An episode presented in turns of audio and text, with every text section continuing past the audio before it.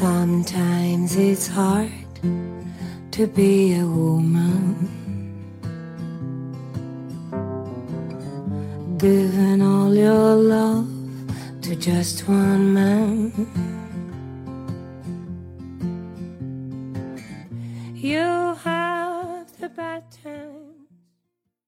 你愿意为我抛家弃子吗？比你愿意嫁娶我吗更具吸引力和神圣性，可以同样站在圣坛面前庄严回答的，就不是一句惊世骇俗的颠覆人们对偷情认知的话。我觉得就是对生活中逝去的激情的一种渴望。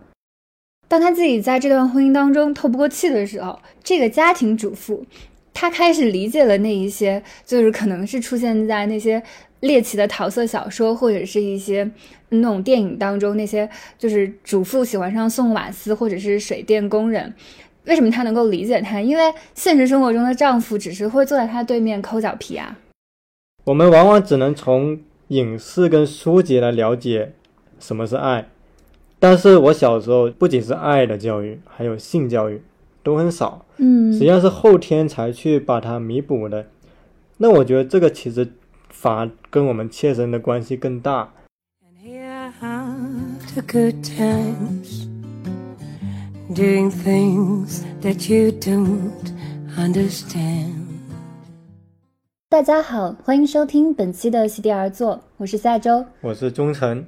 今天我们想要聊偷情文学这个话题，是因为之前和宗成聊到知识分子爱情书写的时候，发现很多文本都涉及到了偷情。其实，在现实生活中，亲密关系的不确定性也总是让人们陷入惶恐。然而，偷情定是道德失序的产物吗？在特定的时期，偷情是否可以成为女性赋权的一种工具？男性和女性偷情的理由又是怎样的？有什么区别？今天我们聊偷情文学，不仅仅是聊亲密关系这件事情本身，也是在谈论人们对爱情的渴望、恐惧，以及偷情背后所反映的结构性问题。我们可以先从一部偷情文学的代表作说起，我想到的是福楼拜的《包法利夫人》。《包法利夫人》当中，艾玛两度出轨，非常喜欢阅读浪漫小说，最后因为借了高利贷，导致债台高筑，走向死亡。我想知道你是怎么样看待这一部作品的？嗯，我最近为了准备这一期播客栏目，我有重看《包法利夫人》，包括《安娜·卡列尼娜》等著作，然后我其实是想搞明白一件事情，就是。首先，我们知道这么多年来关于偷情的作品肯定是非常的多了。那么写家庭关系、出轨关系的作品，基本上也是我们看不过来的。但为什么《包法利夫人》这部十九世纪的作品到今天依然是这个皇冠上的明珠？我们当我们谈论偷情文学的时候，《包法利夫人》跟《安娜·卡列尼娜》。都是无法绕过的两部作品，那么我就很想搞明白一件事情，就是为什么是他？包法利夫人除了写了偷情，或者说写了这种我们姑且叫不道德关系之外，他还有哪些具体的深意？我是带着这个问题去读这部小说，而让我有所启发的其实是来自于毕飞宇的小说课，因为他在里面有专门的一章来聊。《包法利夫人》这部作品为什么有意思？他是从小说技巧的角度来聊的。那么我这里其实我大概讲的意思，毕飞宇他在那篇长达万字的文章里面，其实已经讲了大半。所以如果有看过那一章的读者的话，其实可以把我这部分略过。我这里是大概说给还没有看过的读者。就毕飞宇他在里面谈到一个很有意思的一一点是，艾玛，也就是我们说的包法利夫人，她在书中其实不止出轨了两次，而是四次。那么这四次是怎么回事呢？就是在小说里面，她其实跟三个男人在不同的时间产生了四次出轨，同时产生了对小说情节有深刻影响的后果。这四次出轨分别是。他和子爵之间的精神出轨，这个出轨非常的隐秘。如果我们不细看小说，很容易把这一笔略过。但是我们要注意的是，如果没有这一笔，后面艾玛很多行为其实是说不通的。实际上，这个堤坝裂开的第一道痕，恰恰是他跟子爵的精神出轨。那第二个出轨是他和实习生莱昂之间发乎情、止乎礼的一种隐秘的出轨，但是又收回来这么一种关系。而第三段出轨就是他和罗多夫之间的婚外恋，也是被大家谈论的最多的。那第四个出轨就是他和。后来已经成为公证员的莱昂，这个莱昂就是曾经的那个少年实习生莱昂，在成为一个社会人之后，在已经非常的放浪形骸，成为一个翩翩公子的时候，他们之间的一种出轨的关系。这四段关系呢，我这里不做非常详细的介绍，感兴趣的读者可以阅读毕飞宇在小说课里面专门谈论的一章。我这里重点想说的是。艾玛这个人物为什么他可以立住？他成为一个很丰富的文学人物，因为艾玛这个人物看上去放荡淫乱，但他其实有自己非常牢固不破的一个内心底线。他并不是一个纯粹的通俗小说里面的欲望的符号，而是一个出生在等级分明的社会，阅读浪漫主义小说，向往物质生活和精神生活。却又被婚姻跟礼法禁锢的女性，这里有一个点是非常重要，就是她是一个浪漫主义小说的试读者。我们在后面会专门详细的介绍，这是个非常重要的点。我在这里说的都是一个事实性的描述，就是它不包含善恶褒贬，因为我们知道福楼拜他是用非常严谨的，不是居高临下的批判的视角来写艾玛的，他不是要告诉我们。艾玛这个女性有多么的可恶，而是通过大量的精确的细节描写，令哪怕是那些在这个社会上最规范的、最守妇德的女性，他在阅读《包法利夫人》的时候都会心中一颤。原来自己在某一些时刻也产生过跟艾玛类似的念头。这里这部小说有一个细节就非常值得注意，就是我刚才提到的。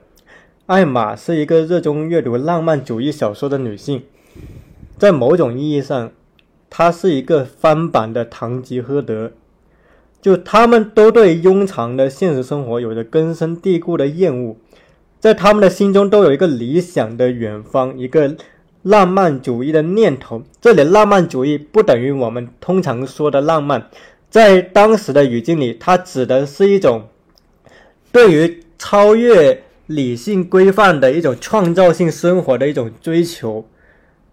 而福楼拜呢，当时就处在一个浪漫主义盛行的环境里面，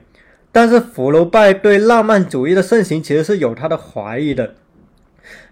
我们知道苏珊·桑塔格他提到过一个词叫“嗜读症”，就嗜好的嗜，阅读的读，症状的症。他大意是说，那些痴迷于阅读乃至将文学生活凌驾于现实的人群，而我们谈论的包法利夫人其实就是一个嗜读症的患者。他对浓郁而热烈的精神生活是有着深入骨髓的迷恋的，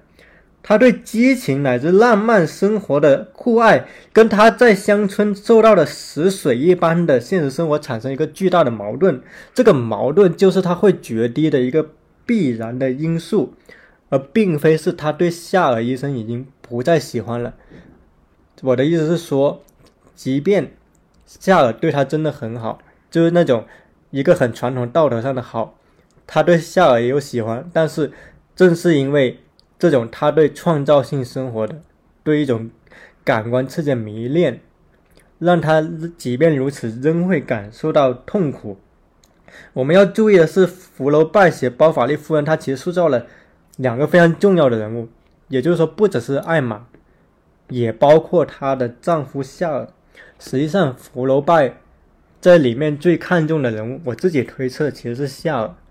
因为我们知道，浪漫主义小说最歌颂的人物什么？是英雄，是那些能够改变历史、拯救社会的英雄。但是福楼拜恰恰认为。恰恰是那些像夏尔一样的普通人、平凡，他们被浪漫主义的历史叙述所忽略了。就是当我们都在谈论那些英雄的丰功伟业的时候，我们大多数平凡的人，我们在这个历史中缺席了。可是呢，这些孜孜不倦的谈论浪漫生活的人，他的道德一定比平凡人高尚吗？他对历史的贡献一定比平凡人多吗？可能这里可以打个问号。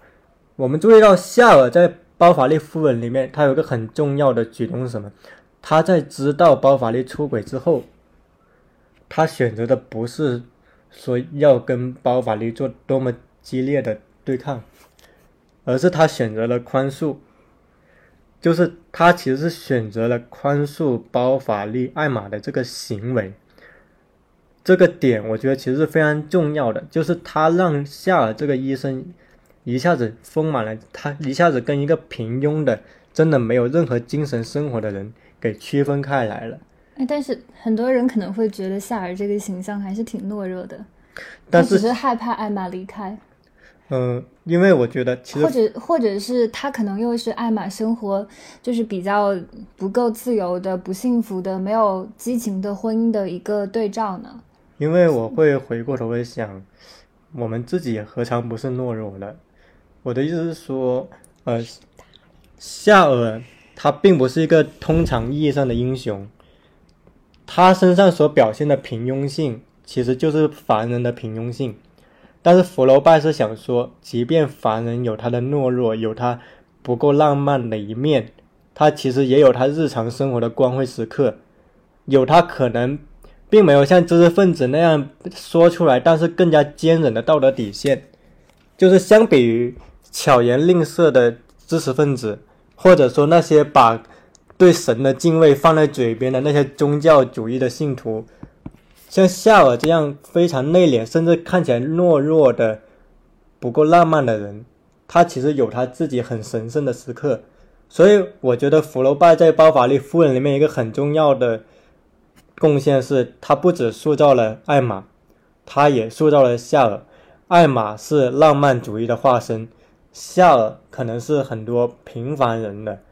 不被写入浪漫主义叙述里的人的化身，而福楼拜对他们两个其实都不是采用批判的角度，而是让他们作为一个对照组成立在这里。那这个其实是我重读《包法利夫人》的一个最大的感触吧。嗯，我觉得你说的挺有意思的。我觉得福楼拜虽然是一名男性作家，但是他在处理艾玛这个角色的时候，投入了非常多的同情，还有一些对性别的思考。虽然我觉得很多人想到包法利夫人的时候，会觉得包法利夫人可能是因为向往更加奢侈的生活，想要逃离平庸的小资产阶级的生活，所以才不断的出轨，最后还去借高利贷，甚至让自己的家庭走向了灭亡。但是我觉得艾玛的行为也是在特定的时期对僵化的生活的一种反叛。表面上，她确实像是一个失职懒散的妻子和母亲，但是在她的日常生活中，你可以发现她所能够活动的范围是非常小的。她只是一个家庭主妇，对生活仅有的向往都是通过阅读浪漫小说。通过爱情小说去追求浪漫的冒险。虽然很多人会指责艾玛对文学作品是不加区别的阅读，但是他之所以想要从这些小说当中提取他需要的浪漫的元素，是因为在他在现实生活中不能够实现，所以才选择这样一种补偿性阅读的方式，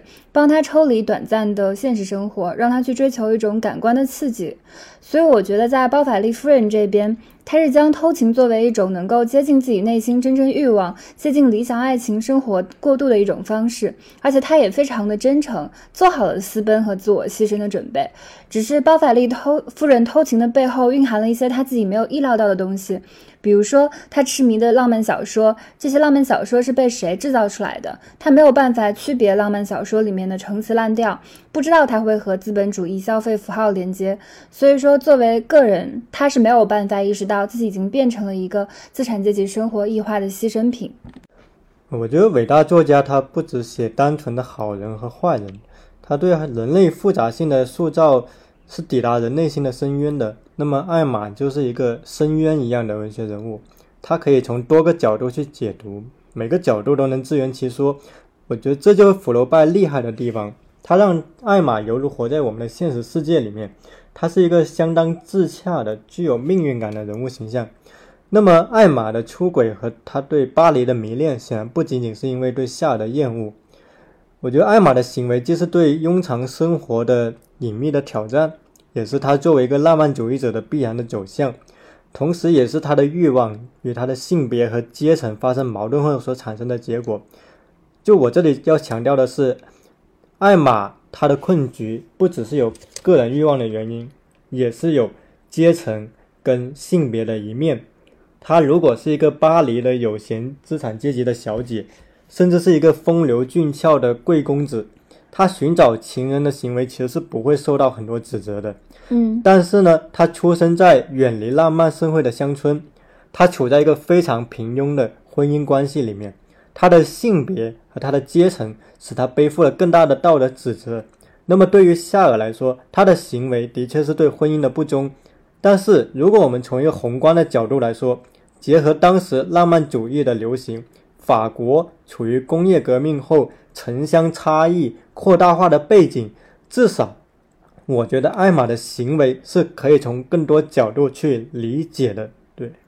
所以我觉得比较悲哀或者是非常讽刺的一点就是，艾玛这样的女性，她只是看到了那样的生活，但她没有办法真正的拥有那样的生活。就好比艾玛因为一个偶然的机会，她参加了舞会，她看到了意大利风格的城堡，还有自己从来没有见过的石榴和凤梨，才觉得自己和自己所处的乡村生活形成了强烈的反差，发现自己的生活过得非常的不好，非常的乏味，所以她也想要模仿贵族少妇的头发，或者是定制那些昂贵的衣服。我觉得这也是资产阶级的生活方式的一种入侵，让她却开始向往这些东西。但是他以他的当时的财力，或者是他的性别，他是没有办法真正进入到那个阶层，或者是自由自在的生活。我觉得这一点就是非常在非常大的程度上加剧了他的痛苦。也就是说，他看到了那样的生活，但他只能用一种非常粗糙的模仿和想象去过那样的生活，他始终都没有办法进入那个他向往的阶层。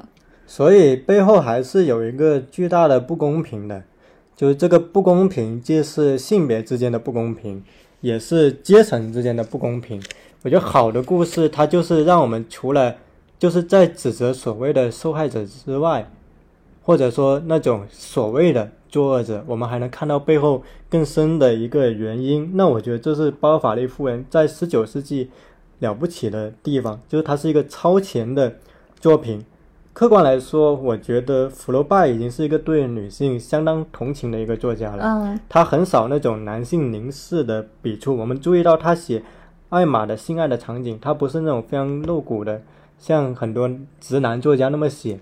他里面有个细节，就是艾玛跟一个情人偷情的时候，他写那个他们两个人就艾玛脱掉衣服嘛，他说那个裙子脱掉就像响尾蛇一样响动。就是，但是他不是直接的写艾玛的身体器官怎样的，所以我觉得福楼拜他至少写两个人发生关系的时候，他是非常照顾女性的主体意识的。你会发现那个偷情的关系里面，女性是以女性的角度去写的，而不是从一个男性凝视的视角。那我觉得这个是包法利夫人嗯很难得的一个地方。然后我接下来可能想说的是，呃，虽然包法利夫人这种作品确实挺难得的。但我也会在另一个角度思考，就是我们会发现，我们读十九世纪的很多文学作品，女性走向悲剧是成了一个定式的，包括像德伯家的苔丝、安娜·卡列尼娜、包法利夫人，女性无一避免都走向悲剧了。张扬欲望的女性都成了命运的牺牲品。那么，当我看完这些故事的时候，我也会在想，能不能有更多正面？肯定女性的情欲的作品，就是说，一个有她自己的欲望、有她冲破现实的决心的女性，可不可以不一定是包法利的命运，不一定是安娜卡列尼娜的命运，她可不可以有她一个更好的出路在？那么，这个也是我阅读包法利夫人之后，我接下来思考的一个问题，就是情欲，它不应该总是走向悲剧。我觉得这其实就是我可以跟我能够之间的一个鸿沟嘛。嗯，我觉得其实我们现在女性的处境也没有比包法利夫人好多少。就是我当然知道，就是女性的情欲应该得到正面的书写，但是在现实生活当中，它就是处处会受到限制的。那你有没有看过有什么女性的偷情，她没有走向悲剧，被压抑的情绪是得到释放的作品吗？呃，好像二十世纪以后，就是尤其是呃第一波、第二波女权主义浪潮之后，这样的作品会多一点。呃，像我想到的，包括呃北回归线，然后尤利西斯，嗯，了不起的盖茨比，或者像查泰莱夫人的情人。就是这里就不一一列举，就是我们会发现，二十世纪以后，尤其是那个女权主义浪潮、现代主义文学浪潮兴起之后，女性的情欲明显得到了更多的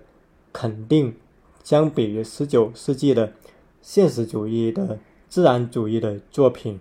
那么，可能我接下来想要谈论的就是说，我们会发现文学史，包括文学作品对女性的叙述。是跟现实里女性的政治、经济、文化地位发生改善是有不可避免的关系的。也就是说，当我们读文学的时候，我们不只是在读文学，我们也是在读文学背后的整个社会的历史和文化的演变。所以我可能就我这里旁说一句，我会很反对一个纯文学的观点，因为似乎从来没有纯粹的文学，文学总是在跟现实、历史。的互动之中形成的，就会你会发现，在女性的社会地位、话语权提升之后，正面书写女性情欲的作品明显更多了。当然，这背后我觉得还有一个不可忽视的原因，尤其是在今天，就是商品经济的推动，就是市场经济让女性的消费话语权提升了之后，很多商家，包括我们的图书市场，我们会更加。去迎合女性的一个消费的欲望，在这个迎合之中，客观上，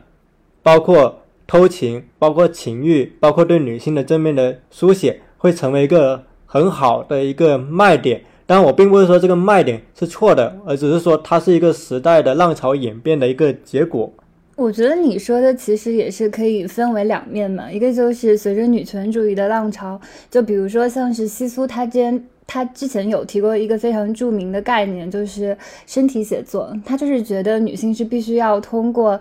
嗯，身体的释放和身体的情欲，她才可以获得真正的解放。那在身体写作这样的一个概念里面，女性主义的女性主义者也是认为，就是因为女。因为就是那些传统的属于男性的语言都已经过于陈旧了，所以说他才要重新回到身体，然后通过自己身体去感知，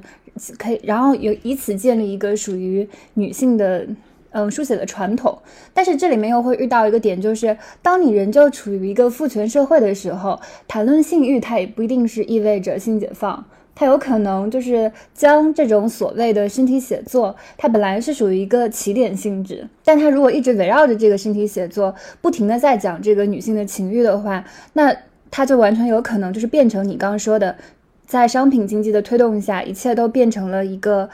卖点，就是他真正的那种反抗的意识反而被削弱掉了。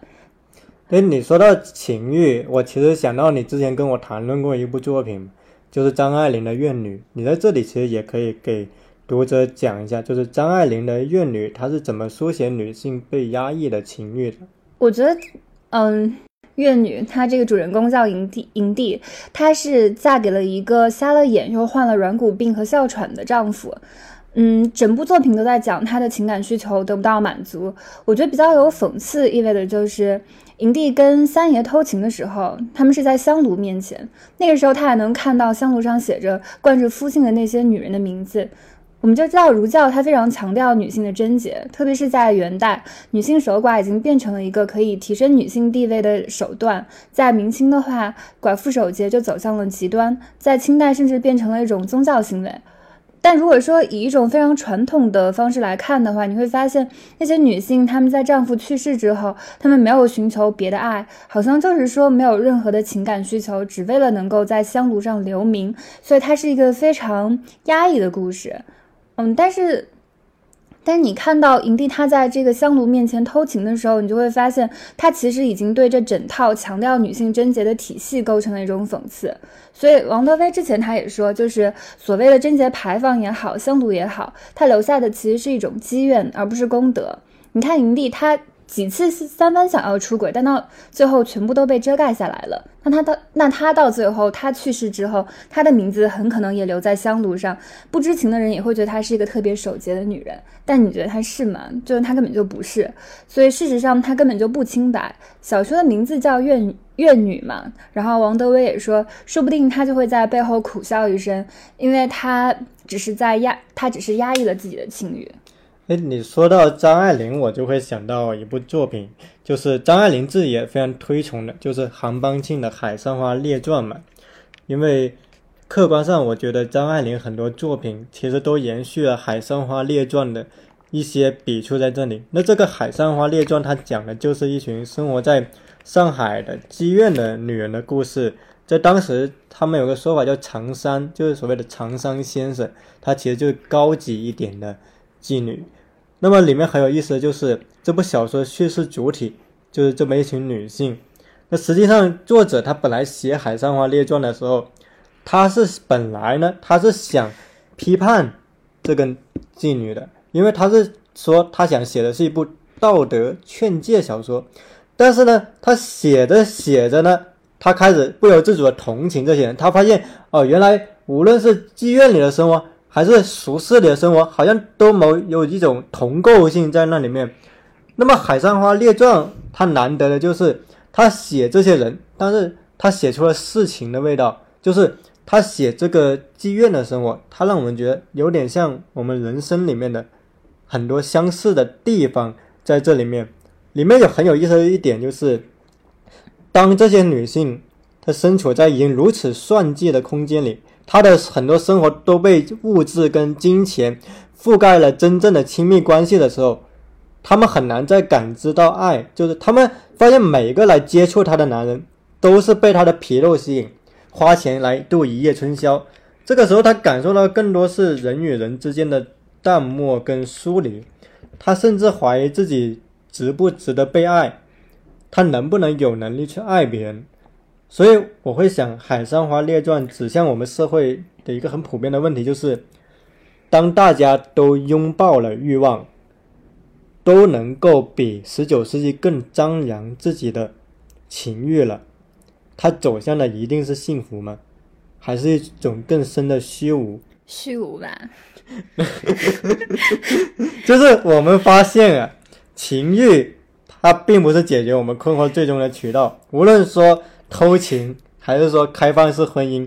说的都很好听，对吧？但最后好像导向的是一种更深的孤独跟虚无，一种碎片式的关系。就我不知道你是怎么看的。就是我发现，如果我们说十九世纪的女主人公一个巨大的问题是如何走向自由，那么今天的女主人公面对一个问题是如何去运用。他所得到的自由，如何去在一个破碎的关系里面重建一个亲密关系？就这个是我的一个感觉在里面。我觉得这一点，它其实越到现代社会就越明显啊。在这里就就不得不提另外一部偷情作品，就是意大利作家多梅尼科·斯塔尔内诺诺内的《鞋带》。在在这篇小说里面，男主人公阿尔多。他为了情人莉迪亚离开了自己的妻子和孩子。像阿尔多，他用了长篇大论为为自己的偷情做辩护，比如说他童年时期的不幸经历让他难以形成稳定的亲密关系啦，或者是和妻子的婚姻生活非常的不和睦之类。但是他的妻子其实一针见血地指出了他出轨的本质，就是他只是将出轨当做一种前卫的生活方式，因为。阿尔多当时他是受到了七十年代新解放思潮的影响，所以他开始质疑家庭和婚姻的意义。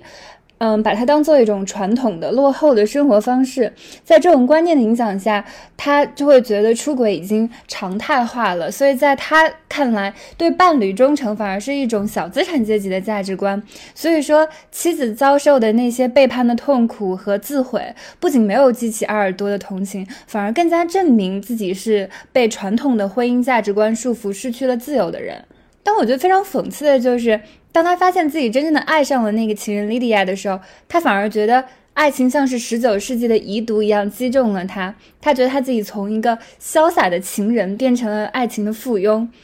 嗯，他自己对那些就是感情当中那些非常传统的东西，比如说忠贞啊、稳定啊的渴望，反而变成了一种非常陈旧的、需要剔除的思想。我觉得这就是一种典型的理念先行的，就是一种典型的理念先行嘛。他自己希望他自己能够成为一个自由开放、不墨守成规的知识分子，但其实在这个过程当中，反而限制了他获得爱的能力。本质上，他也是没有办法处理好日常生活和浪漫之间的对立。这种对立，我觉得在很多的偷情文学或者是现实生活当中，其实都有体现的。就是大家处理的方式不是去解决亲密关系当中出现的问题，反而是把偷情当做一种逃避的手段。就好像就是我们前面提到的包法利夫人也好，怨女也好，偷情作为反抗父权的意味就消失了。就不知道你是怎么看的？你刚才引用作家说一句话，我觉得挺有意思。他说。忠诚是小资产阶级的方式，而我当然心里犯嘀咕，我怎么觉得现在小资产阶级的政治正确是对伴侣不忠诚呢？就是很多人打着一个自由啊的旗号去做对伴侣不忠诚的事，那我觉得可能重要的还是一个诚实，就是他能不能对伴侣诚实，就是如果他要践行开放关系。可能还是得需要伴侣的允许，比如萨特跟波伏娃的关系，那我就完全 OK。但好像有些人他就没法这么做。但是他们好像在践行这个关系的时候，其实也并不是非常顺利的。他这个过程当中应该有非常多的扭曲或者挣扎的一面，只是他们就是说，虽然双方都是想要践行这个关系，但是好像就是如果波伏娃知道萨特有去找情人什么之类，他还是会非常的生气。啊对，这里可以聊个题外话，就是。其实萨特不能满足波伏娃的欲望的要求，就是波伏娃在身体上的要求，好像更多是通过一些更年轻的情人来完成的。萨特其实更像他的一个精神伴侣。就是我最近看一本一个关于波伏娃的传记嘛，那本书叫《成为波伏娃》，因为他说波伏娃这个翻译译名本身也是有男性凝视的，所以他叫波伏娃。对他叫波伏娃。然后呢？其实他跟萨特没有多少性爱的关系的，他们说是开放性关系嘛，那其实他们两个更像一个精神知己。然后，他跟萨特属于一种各找各的关系。嗯，对。那这个可能也是一种浪漫神话背后的真相，就是他们两个这种开放关系的真相吧。很多人并不真的能够践行这种关系。然后我们回到我们讲的东西吧。就是，就说白了，我觉得我们跟包法利夫人、安娜·卡列尼娜所处的时代，它就是不同了嘛。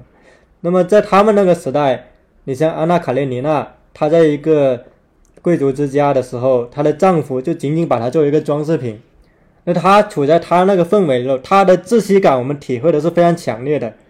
我们不用反抗这种可能显得非常的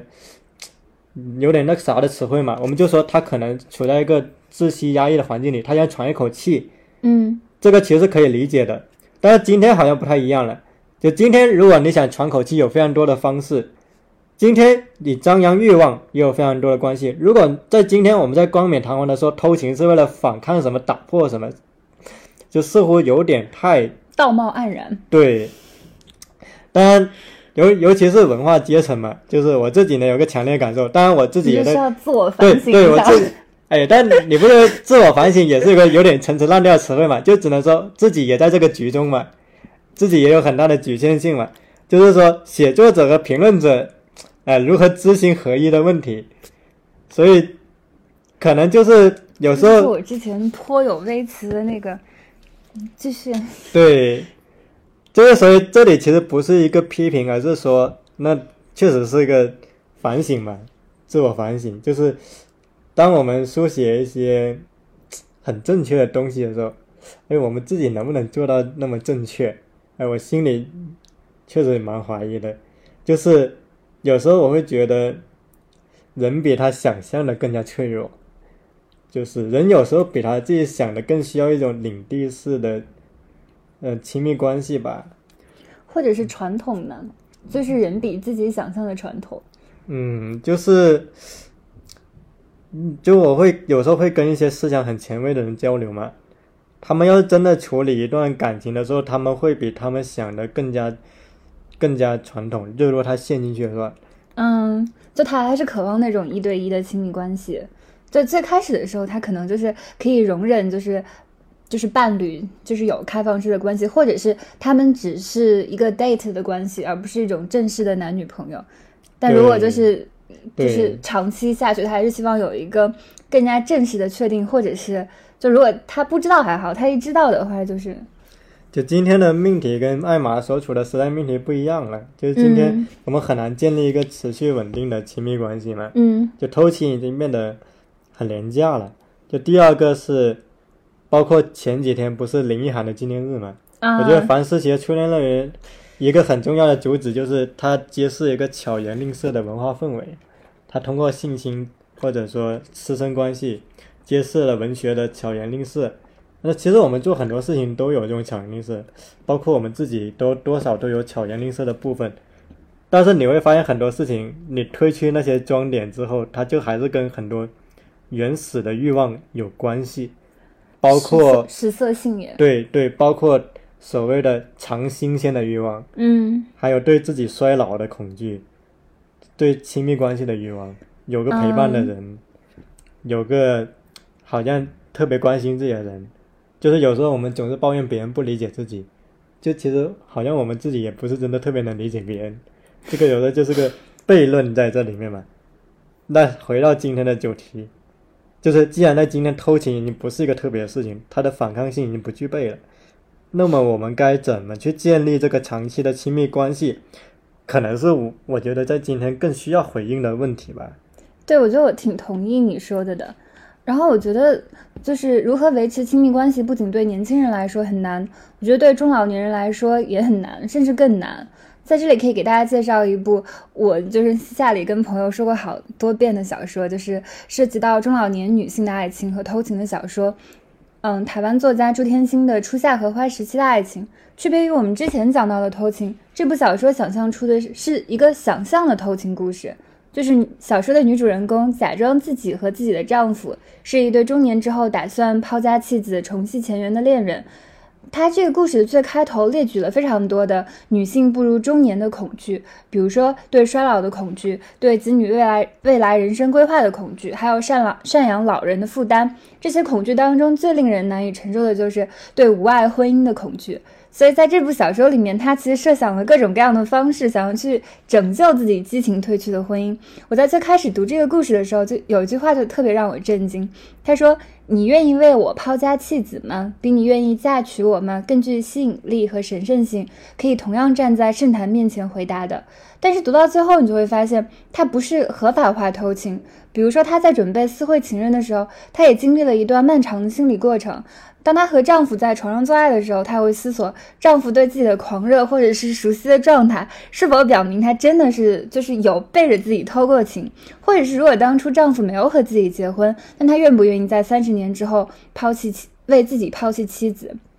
然后他又可以想到，就是如果丈夫他真的能够做到抛抛弃妻子，那是否能够证明他就是一个对感情不够忠贞、不够深爱妻子的人呢？嗯，还有就是，如果丈夫他真的沉浸在这个他自己设计的这个偷情游戏里面，是不是也代表他不喜欢原来的生活，不喜欢他作为丈夫和父亲的身份？我觉得这些。嗯，就是这这些全部的矛盾和自我诘问都指向了这样一个事实，就是中年女性的情感需求是得不到满足的。我觉得朱天心讲述的偷情和我们之前说的被压抑的情欲也好，或者是没有办法处理好亲密关系不同，我觉得他更多是想要把逝去的青春时光、充满爱欲的富有激情的时光给偷回来，以此度过漫长的人生。所以再回头看那句。你愿意为我抛家弃子吗？比你愿意嫁娶我吗更具吸引力和神圣性，可以同样站在圣坛面前庄严回答的，就不是一句惊世骇俗的颠覆人们对偷情认知的话。我觉得就是对生活中逝去的激情的一种渴望。我还联想到就是。阿姨被贾敬东骗那个新闻，就是去年的时候，就当时看到这个新闻的时候，我就特别难过，因为朱天心小说当中的主人公，她还是一个中产阶级的女性，她觉得自己在婚姻当中得不到满足的时候，她还可以就是有时间和精力去策划旅行，或者是通过购买各种各样的奢侈品转移自己的注意力，但是那个就是被贾敬东骗的那个阿姨，她把自己一生都奉献给了家庭，她也缺乏财力和能力重新去寻找自我的价值，只能困居在自己的生活里。所以在这个时候，如果指责他们容易上当受骗，是非常残忍的。因为那些阿姨她刷那个抖音，或者是。就是说，看那些浪漫小说，它都是一种补偿性策略，它背后就是中老年女性长期被忽略的情感需求。但就是我觉得这个故事其实挺适合后续报道，但是现在大家好像就就不再去问，就是这些阿姨后来怎么样了。我觉得不只是情感生活，就是还有精神生活，就是所以情感需求不就是精神生活吗？就是精神生活包括情感需求，就是整个精神生活都是被忽略的。所以最近其实看到那个。不是有个阿姨自驾游嘛？苏敏对，觉得特别有意思。然后你那时候也关注嘛？我也去看她豆瓣号，就觉得这个阿姨她自己去自驾游这个行为，就是会给人一种激励吧。嗯，她现在已经成为一个女性榜样了。对，就你刚才说到中年女性嘛，那我觉得其实今天是不是写老年女性的精神生活的作品更少了？她那个也快到老年了，就是中老年。我刚刚一直说的都是中老年。就是我会在 在读到那些就有老年女性的作品嘛，我发现一个问题，他们把老年女性写的特别干净，就是把老年女性写成一个去性化的一个人，就去性化、去精神生活，就变成一个慈祥的老太太。然后，对，就是那种你能想象的像杨绛的《我们仨》那种老太太，非常正确的一个老太太。但是你有时候读到很多写老太太的作品的时候，就要么写的呢这个老太太特别烦人，嗯，要么写的这个老太太特别干净，但是这个老太太的情欲去哪了？这个老太太的爱情，她的感情生活去哪了？很少有描绘到。呃，我最近看的作品好像，呃，当然我有时候看很多通俗剧，最近稍微给我点印象的是那个小舍得。它里面有对，就是那个张国立，他不是他先有一段关系，后面张国立自己偷情嘛，所以他其实是跟两个，当然也不叫老太太，是一个我们说叫四五十岁的，那不就是中老年？那那那行，我口误嘛，那那就这个不继续展开，反正就大概是这个意思嘛，对吧？就是我想说的呢，就是当我们经常说到年轻女性的时候。无论是中年女性还是老年女性，她们的精神生活客观上在今天更加被忽略了，就相比于年轻女性。而且有时候我们会发现一些明明很正常的事情，它跟它跟老年嗯人结合起来，看起来好像就会给人一种古怪的感觉。但这其实是一种传统观念加在我们身上。就其实为什么他们做？就举个例子，假如今天我们看到一个老太太。她去张扬她的欲望，那可能很多人会抱有一种鄙夷的眼色。嗯，对，但是这本身不应该很正常吗？所以我会觉得这里面有一个成见在里面。但其实就是不光是就是所谓你刚我们说到的偷情，其实哪怕就是爱情，它在中老年身上其实也挺少见的。所以我才会提那个朱天心的小说，就之前也听那个跳岛里面。就是他们讲那个，就是爱情，就是很多人都会觉得它好像是一个年轻人的专利。到了这好像是年轻的时候，因为有荷尔蒙的原因或者怎样，爱情其实是挺容易的。但是越到后来，它越会就是变得，那就像你说的，对，就是我觉得中年女性她跟老年女性的处境多少还是有点不太一样。就是中年女性，她会承担很多的母职工作，包括很多文学作品会写嘛，就是社会上很少。把家庭主妇当做一个职业去看待，她会把家务去作为一个，就是所谓的母亲的无私的奉献。但是这种对母亲的歌颂背后总是有一些可疑的成分在里面，因为这个时候他其实并没有把处于这种私人领领域的劳作被真正的当做一个工作被重视，他没有真正的去承认家庭主妇。他的一个劳动的意义在那里面，而仅仅是做了一些补偿性的措施，所以这实际上有的时候，当这个社会歌颂伟大的母亲的时候，反而会存在一种对母亲的精神生活，母亲或者说我们不用“母亲”这个词，她作为女性，她的其他的方面会有一些忽略在那里面。然后我们回到文学史的书写，就是我会发现文学史有个很典型的叙事，尤其是很多嗯男性作家作品，叫出去找男人。嗯，我知道这个。对，当然作家可能是批判性的写的东西，那他为什么经常这么写呢？呃，我自己在想嘛，第一个原因客观上是市场有需求，就是市场特别喜欢看这种家庭主妇找男人的这种欲望叙事。那第二点是，客观上处在家庭主妇的语境，他能把挣脱束缚的形式其实很有限的。那这个时候，很多作家是把他出去找男人作为一个所谓的他去挣脱束缚的一个隐喻。当然，这种隐喻其实显得有些陈词滥调了，就是这种出去找男人的隐喻。然后呢，这里可能还涉及一个点，就是就是很多男人嘛，结婚之后不太行。哦，我想接着你这个补充，朱丹心其实把刚才你说的这些都写到他那个小说里去了，所以我觉得还是非常需要女性写作的，因为当女性开始说话、表达自己的想法的时候，她就是会突破之前的那一些陈规。嗯，就就她之前想要和丈夫扮演一对私奔的情侣嘛，是因为这个中年女人她偶偶尔偶尔翻开了丈夫少年时期的日记，在这个日记里面，曾经是少年的丈夫其实非常喜欢她的，就写满了对她的爱慕，还有爱而不得的痛苦，所以她想要试探一下丈夫还记不记得自己摘抄过的诗句，但是丈夫但是丈夫是怎么做的呢？他却面色难看的拨弄洋葱炒牛肉，完全没有心情去回顾原来的浪漫。我觉得女作家特别擅长描绘这种根植于日常生活的细节，你就会明白丈夫已经判若两人了。就你之前说到男性到了中年之后不太行，朱天心她有个非常形象的比喻，她说丈夫已经变成了衰老的公狮，不愿意再碰她。她看到电视里播报的动物世界里出现的雄狮的时候，她也会感慨一下。然后她也写了很多就是中老年女性的心理。比如说，女性的情欲总是被男性诱导，然后接受了男性所说的性爱是表达爱情的最好方式。但是到了中老年之后，她又会发现，就他们的丈夫就是一手推翻了之前的定义，不再强调这些东西，只是希望她能够扮演一个好母亲的角色。你之前说到，人们喜欢用猎奇的眼光去审视那些出轨的家庭妇女，那部小说其实也有提到，比如说，当她自己在这段婚姻当中透不过气的时候，这个家庭主妇。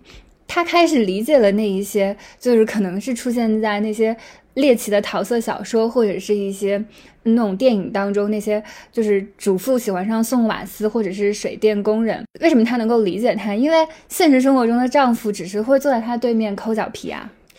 对，所以是不是男人对老婆不行的另一面是他对情人很行啊？就是这个东西，它好像有两面性，就是一方面男性客观上可能要承担。更多的外部工作，因为他会受到一种观念的影响嘛，就是男主外女主内的观念的影响。嗯，所以其实我们经常说，呃，女性被父权制压制，其实很多男性也会受到父权制的困扰，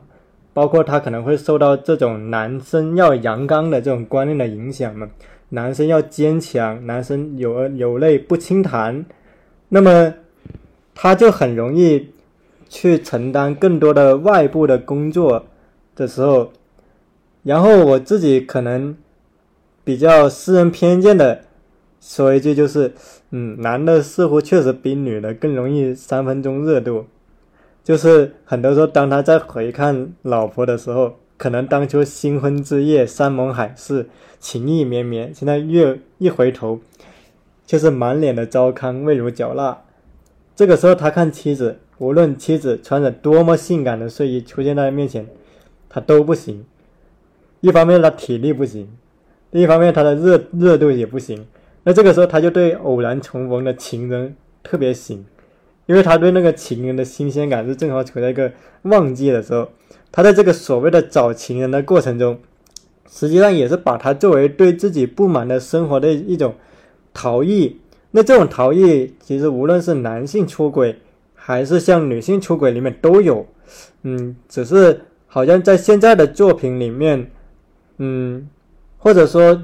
在现实生活里面，男性会更加明显一点。这个第二点，第一点，那第二点，我想讨论的是，就你会发现，当我们谈这些作品的时候，会读到这一类男性，就是有一种男性是他对女性的欲望既迷恋又恐惧。就你会发现在这些以男性为主导的叙述者的偷心作品里面，那些欲望非常强烈的女性是被当做一个恐惧的对象来看待的，所以这些欲望强烈的女性往往会走向悲剧。也就是说，在男性叙述者的内心深处，他是害怕失控的。就他对这种强烈的女性欲望有一种渴望又害怕失控的恐惧，他害怕过于具有攻击性的有欲望但自己无法掌控的女性，他渴望的是那些所谓的聪慧温柔，同时自己又能够掌握的女性形象。在这个时候，我就会发现，这个父权制的权力结构有时候它是内化到了作者的行文思路里面，因为。这个父权制的权力结构，它其实天然恐惧具有破坏性的女性的，她恐惧那些真正敢于去反抗这个结构、真正敢于去做出一个实质性的行为斗争的行为的女性，她鼓励的是共享了父权制的逻辑的女性。那么，一切可能导致真正的对这个结构影响的女性的运动就被他压制了。而那些所谓的温柔的、贤惠的、懂得讨好男人的女性呢，就被颂扬了。所以，当我读到这些文学作品里面对于女性的欲望的既迷恋又恐惧的双重心态的时候，我感觉这个叙述者的心态还蛮微微妙的，就是他其实还是对这个女性的欲望有一种看似鼓励，实际上会有一种忌惮的态度。在里面，他内心隐隐的害怕这个欲望超出了他控制的范围，这个是我读很多小说都会感受到的一点。所以就就看你这样，就是不断的这样子反思，得出来的结论就是，其实也不是他们特别害怕欲望特别强的女性，他们就是不太能接受女女人是人。就朱天心她也有讲到啊，就是不一定需要器官的接触，但是丈夫连牵手拥抱都不能满足。就我之前有朋友说，中年夫妻亲一口就相当于是噩梦。然后我觉得男性比女性更不能适应一适应一段稳定的亲密关系，更加不能处理好日常生活和浪漫爱之间的间隙的。或者是他们更容易把日常生活和浪漫对立起来，所以哪怕妻子挺好看的，还会为了追求新鲜感去追求别的情人，因为那个情人是充斥在琐事的日常生活之外的，就像之前提到的那个鞋带，然后他老婆也就就直接就是说，他只是把自己和孩子当做他失败生活的一种证据，这也能够很好的连接上你之前说的，就是他在现实生活中会遭受各种各样的压力，然后就会觉得妻子各种。各各种各样的不好，那在这个时候，他其实也是把妻子符号化了呀，把它当成了他失败的生活的就是庸常的一个证明。但其实不是的，只是他自己不行了。哎，我感觉也不是反思，因为你说反思，搞得我对这个有多么深刻的体悟一样。我其实就是作为一个男性的有局限的男性的阅读者读作品的感觉，所以我这个感觉其实还蛮。我是觉得对对，有男既有男性的就觉得哎，我也这样。对，然后又就就特别拧巴，对吧？那 那回到这个，就是当然我自己觉得可能有点想补充的一个点，就是因为今天可能更复杂的一个点是，就我知道有个词叫交叉性，就是今天客观上女性面对的既是性别上的议题，也是阶层上的议题。然后这个性别跟阶层，包括我们说的权力结构是交叉的，就是这个权力结构既是我们笼统说的父权制对女性的压迫，同时它也包括了阶层，就是更高阶层的人，可能不只是男性，更高阶层的人对更低更阶层的人压迫，也包括了女性内部的一种互害。就今天很重要的一个事情是，女性友谊非常重要，就是实际上。父权制是非常乐于见到女性互害的，因为他这种他在这种女性互害里面，他是个受贿的。那么有时候我会发现，一方面是很多，嗯，包括就是我们现在姑且说的叫传统直男嘛，嗯，就传统直男对女性有一个很强的一个攻击性，尤其体现在杨笠的事件嘛。当然这点我们不展开了。嗯但另一方面是，有一些女性你会发现她共享了这个男性父权制的逻辑，就是当她上了权力高位之后，表面上是这个女性她站在一个更高的台阶，但是她又用男性的思维去打量女性的同胞，就是她又变成了一个实质上的父权制的统治者。这个我觉得也是一个挺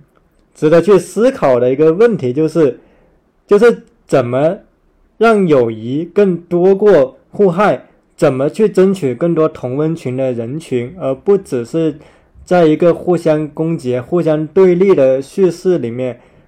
当然，我自己没有太好的解决思路，我这里可能只是把这个问题给抛出来，因为如果只有对立，只有互害的话，实际上可能未必能达到我们想要的一个结果在里面。而如果女性她即便站在高位，她仍然共享了男权主义者的逻辑，那她也不是一个真正具有平等意识的人，她只是一个换了皮的男权主义者。所以，当我跟你在说这个所谓的父权制的时候，我觉得这个点也是有必要指出的。一方面是我们要思考性别阶层之间的交叉性，另一点就是，嗯、我们要意识到的，当然这个东西有点说教，就也不是叫我们意识到吧，可能就是当我们说那么多宏大的口号吧，可能最后还是回到从身边做起，就是今天关怀远方的人很多嘛，提主义的人很多，但是能真的从附近去关心附近的人的，好像还真的是件蛮难的事情。我会觉得关心附近比关怀远方更加难。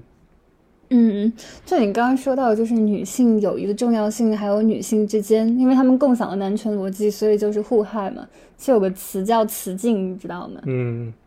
但但其实就是女性友谊，它也非常的脆弱啊，就是也要看她到底处在哪样的一个环境里面，就它肯定是会有冲击的，就非常重要。就是我也非常看重女性友谊，但是女性友谊它有的时候也非常的脆弱，就是万一你的女性友人就是离去了。或者是就是其中有一方，就是你们之间也会经历的那些背叛，那你遭受了女性友谊的破碎，那你拿什么再去抵抗，就是这个所谓的父权制的这个社会加诸到你身上的这些伤害和虚无？那有时候我也觉得，可能我们小时候缺了一堂叫友谊的课，就就是不管是就是说是异性恋还是友情还是亲情，我们从小到大是一个功利主义的教育思路，就是鼓励我们竞争，嗯。鼓励我们去更高、更快、更强、更优秀，但是好像很少有老师告诉我们怎么团结，怎么友谊，怎么去爱。我觉得其实今天很缺乏，一个是关于友谊的课，一个是关于什么是爱的课，就是我们往往只能从影视跟书籍来了解什么是爱，但是我小时候确实很少，不不仅是爱的教育，还有性教育都很少，嗯实际上是后天才去把它弥补的。那我觉得这个其实反而跟我们切身的关系更大。所以今天其实，当我们在困惑我们去怎么去获得亲密关系、处理亲密关系、怎么去爱、怎么去团结的时候，也许是就是从一个宏观的角度，它是要回到一个小时候的教育里面的。我们其实特别需要，对对爱的教育、对友谊的教育、对性的教育。所以就是，虽然说这些不妨碍大家出于本能的去追求爱，但是在现代社会当中，我们有可能是对爱一无所知。就知易行难嘛。就我发现聊了这期播客，困惑比解决更多，就是但呈现困惑，我觉得也是可以。，对，所以我们是无法提供答案的，我们只能抛出问题，因为我们自己可能还无法真的很好处理这个问题。就是说到底，我包括我自己也觉得，可能怎么去爱身边的人，怎么去处理好附近的关系，其实真的比远方，比我去处理书本上的知识要难得多得多。所以说这一期播客还是以忠诚、忠诚的反思 作为结尾的。这不是反思，那那好，这一期这一期的喜地耳座就到这里了，欢迎大家收听，我们下期再见。